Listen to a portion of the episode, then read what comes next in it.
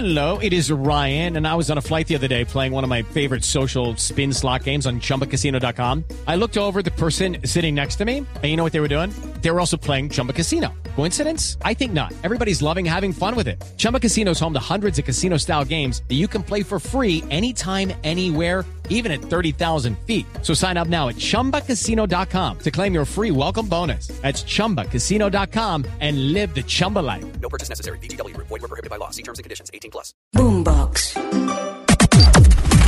Las noticias del mediodía en Mañanas Blue.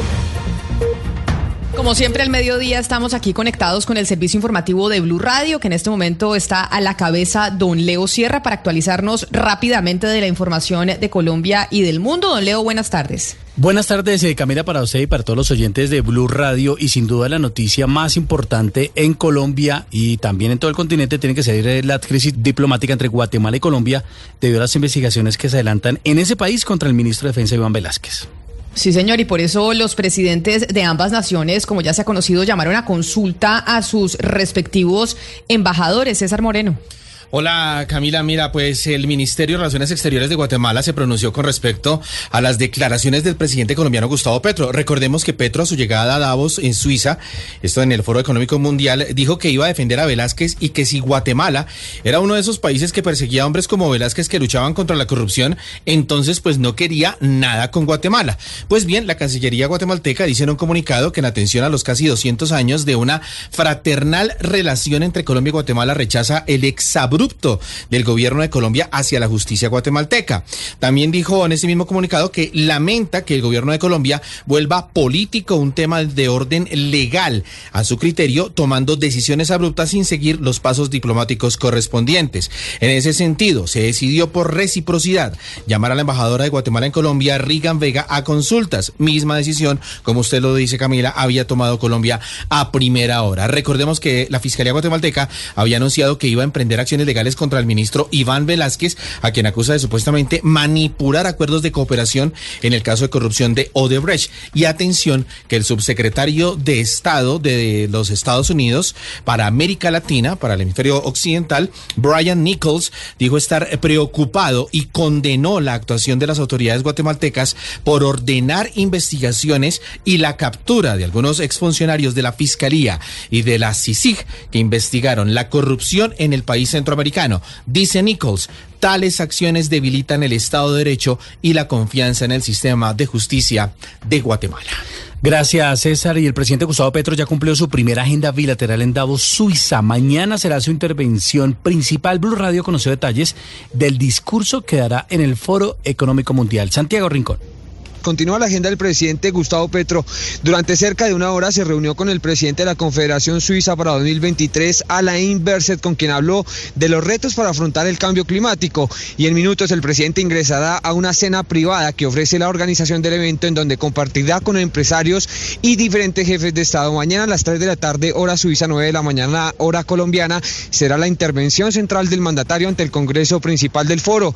Cambiar la deuda externa por financiación para proteger la Amazonía colombiana. En eso se enfocará el discurso del presidente, especialmente para el programa que tiene que ver, Leonardo, con el pago por 20 años a las familias que viven en la selva y un programa de economía forestal en donde se pueda hacer un aprovechamiento sostenible de la riqueza natural. Precisamente en su visita a Francia a final de semana se invitará a ese país para participar en el primer semestre de este año en una cumbre en la Amazonía, así que estaremos muy atentos a la intervención principal del presidente aquí en el marco del foro económico que se realiza en Davos, Suiza, Leonardo.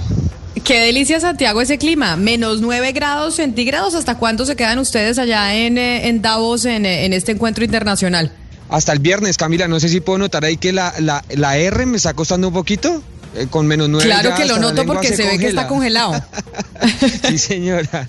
Sí, señora. Hasta el viernes tendrá el presidente Gustavo Petro aquí agenda, tendrá reunión con distintos empresarios multinacionales que tienen inversiones en el país y partirá eh, hacia Toulouse en Francia, en donde uno de los temas eh, precisamente será, como le comentaba, invitar a ese país a la cumbre sobre la selva amazónica, Camila. Gracias, eh, Santiago. Pues vamos a estar en contacto con ustedes de Davos, Suiza, en donde está el eh, presidente Gustavo Petro en esta cumbre económica. Pero vámonos con más noticias. Hay un nuevo giro, o viene un nuevo giro para la investigación por la muerte del controller de la Ruta del Sol, Jorge Enrique Pisano, quien falleció bajo extrañas circunstancias en noviembre de 2018. Extrañas circunstancias es que lo que se ha dicho eh, Catalina Vargas es que murió envenenado.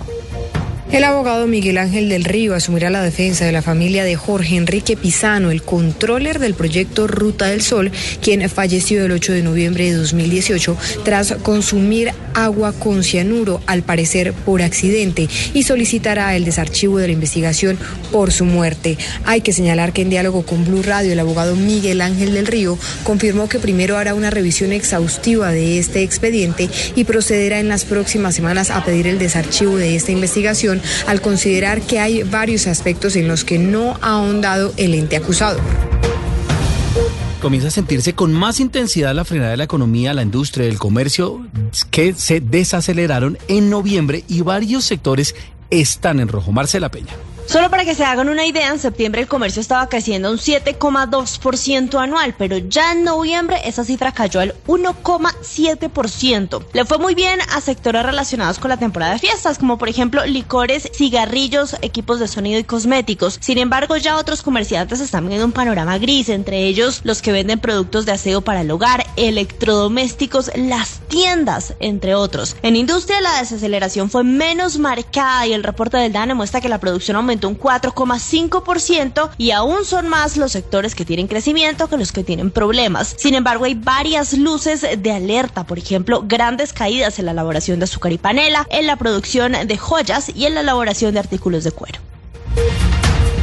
Muchísimas gracias, Marcela. Seguimos con eh, las noticias a esta hora y vámonos con Oscar Torres, porque la Unidad Nacional de Gestión del Riesgo sigue alerta por la emergencia que se ha dado por las lluvias en el país. Sigue lloviendo muchísimo y de hecho en los departamentos del Tolima y Cundinamarca, pues son las regiones que se han visto más afectadas por las lluvias en las últimas 24 horas, Oscar.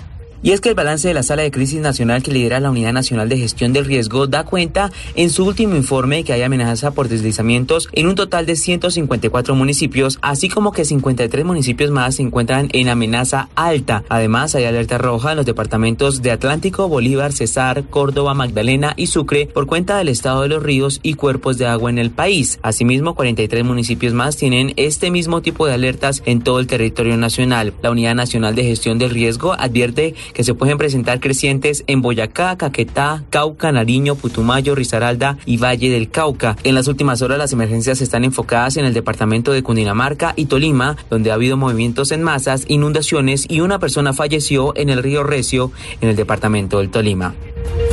Y pilas con sus pertenencias en Transmilenio porque la policía acaba de capturar a una banda dedicada a robar pasajeros en el sistema a través de la modalidad de el llamado cosquilleo. Los ladrones aprovechan el tumulto para sacarle los objetos personales a sus víctimas sin que se den cuenta. Felipe García.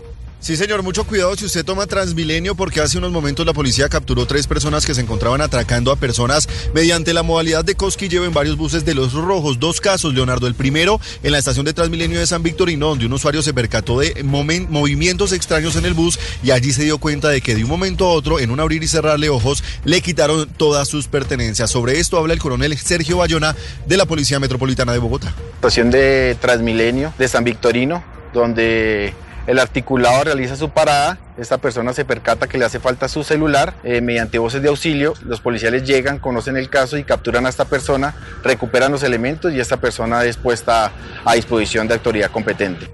El otro caso, Leonardo, también fue en una estación de Transmilenio donde por voces de auxilio eh, las personas de la policía capturó a dos mujeres momentos después de que los habían robado a varios pasajeros. Los capturados fueron puestos a disposición de la Fiscalía General de la Nación. Gracias, Felipe. Hicieron algunos servicios del Hospital Público de Santa Cruz en Medellín por deficiencias en la infraestructura e irregularidades en la contratación del personal. Este es el tercer centro hospitalario en la ciudad que sufre el sellamiento de servicios por incumplimiento con los requerimientos sanitarios. Usted tiene la información, Dubán Vázquez. Sumado al cierre temporal del servicio de urgencias del Metro Salud de Castilla y el servicio de cirugía en la unidad hospitalaria de Manrique, la seccional de salud de Antioquia selló en las últimas horas el servicio de hospitalización en Metro Salud de Santa Cruz en el nororiente de Medellín, esto con el marco de la auditoría que realizan las autoridades sanitarias a la red de Metro Salud desde el año pasado. Según Gloria Patricia Cadavid, vicepresidenta del sindicato de esta red pública de hospitales, las deficiencias en la infraestructura, así como el talento humano y la dotación, han sido algunas de las irregularidades e inconsistencias por las que se tomó esta decisión. Hemos tenido dificultades dado que en la administración anterior no se iniciaron las soluciones a dichos hallazgos. A pesar de haber sido asignados por el Consejo de Medellín 83 mil millones de pesos a la EDU para iniciar las reparaciones de infraestructura. Metro Salud ya ha informado que se está trabajando para cumplir con los requerimientos de la seccional de salud de Antioquia para así habilitar nuevamente los servicios que se encuentran suspendidos y que por lo pronto ya reforzó la atención con talento humano de los servicios de urgencia en las unidades hospitalarias de Santa Cruz y el 12 de octubre. El INVIMA emitió una nueva alerta sanitaria, esta vez por una marca de whisky que no tiene registro sanitario, es decir, que podría representar un riesgo para la salud. Ana María Celis. Se trata de la bebida alcohólica Whisky Coles. Las autoridades han detectado la venta ilegal de esta bebida que no tiene registro sanitario y además incumple los requisitos de elaboración, envasado y comercialización. El INVIMA alerta a los ciudadanos sobre esta marca de whisky porque al no tener un registro sanitario no se puede establecer sus componentes, la forma en la cual se produce y los mínimos estándares de calidad y almacenamiento. Por la elaboración es un riesgo para la salud. Las autoridades piden abstenerse de comprar este licor y en caso de haberlo consumido consultar con un médico. El INVIMA finalmente le pide a los consumidores informar de manera inmediata si tienen información de dónde venden o elaboren esta bebida. Después de 10 días fue dejada en libertad Noraima Carrascal, la madre comunitaria que había sido secuestrada en la zona rural de Ocaña el pasado 7 de enero. Aún se desconoce quién la tenía en su poder. Cristian Santiago. En la vereda San Antonio, perteneciente al corregimiento de Otaré del municipio de Ocaña, fue dejada en libertad la madre comunitaria Noraima Carrascal. Su liberación se produjo en horas de la madrugada y, como pudo, logró llegar hasta la subestación de policía de Otaré para buscar seguridad y regresar al seno de su hogar. Del caso habló el coronel Alejandro Reyes, comandante encargado de la policía en norte de Santander. Quien se encontraba en cautiverio desde el 7 de enero del presente año. De inmediato se designó un acompañamiento para que fuera valorada médicamente y así verificar su estado de salud. Las autoridades continúan trabajando para conocer quién la tenía en su poder, pues en la zona en donde ocurrieron los hechos hay presencia del ELN, las disidencias de las FARC y también de los pelusos.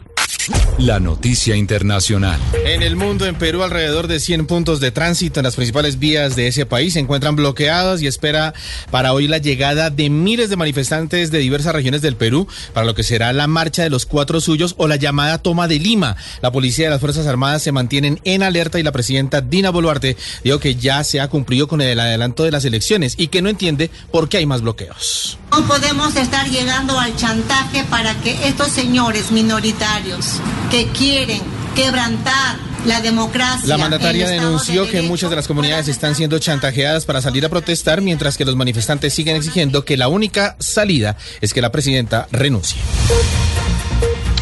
Y la noticia internacional tiene que ver con el expresidente Donald Trump también porque emitió una advertencia a su posible rival presidencial, el gobernador de Florida, Ron DeSantis. El señor Trump dijo, escuché que DeSantis podría querer competir contra mí, entonces manejaremos esto a la manera en que yo manejo las cosas.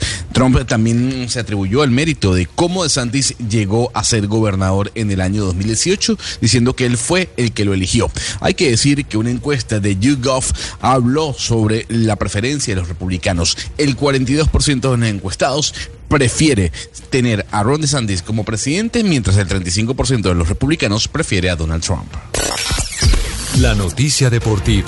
La noticia deportiva a esta hora llega desde Arabia Saudita porque se prenden las alarmas con respecto al arquero colombiano David Ospina. Hoy es sometido en España a una operación de su fractura en alguno de los huesos del codo derecho, pero la preocupación surge porque según medios de Arabia Saudita, el antioqueño será retirado de la lista de inscritos por parte de su equipo el Al-Nazar y en su nombre entraría un reemplazo que sería el arquero de Costa Rica Keylor Navas hoy en el PSG. Si esta versión es real, la incapacidad mínima de David sería de cuatro meses y peligra, peligra no solo el inicio de eliminatoria en el mes de junio, sino descartado para los amistosos del mes de marzo. Las principales tendencias en redes sociales. A esta hora, las tendencias en Colombia se mueven en primer lugar alrededor de Iván Velázquez. Ya son más de 39 mil trinos sobre la polémica destapada por la Fiscalía de Guatemala, que acusó al ministro de Defensa del gobierno de Petro de hacer parte de la estructura criminal de, Ode de Odebrecht. Según el fiscal de ese país, Iván Velázquez, durante sus funciones habría facilitado el robo de 384 millones de dólares y habría estado al tanto de los movimientos de dinero que se hacían entre jueces, fiscales y empresarios. Entre las búsquedas más importantes de Google tenemos la palabra dólar que continúa cayendo y hoy llegó a los 4.685 pesos, lo cual representa su valor más bajo desde octubre de 2022, dándole un respiro a la economía colombiana. Boombox. Step into the world of power, loyalty, and luck. I'm gonna make him an offer he can't refuse. With family, cannolis, and spins mean everything. Now, you wanna get mixed up in the family business. Introducing The Godfather at Choppacasino.com. Test your luck in the shadowy world of The Godfather slot. Someday, I will call upon you to do a service for me. Play The Godfather now at Choppacasino.com. Welcome to the family. No purchase necessary. VGW Group. Void where prohibited by law. 18 plus. Terms and conditions apply.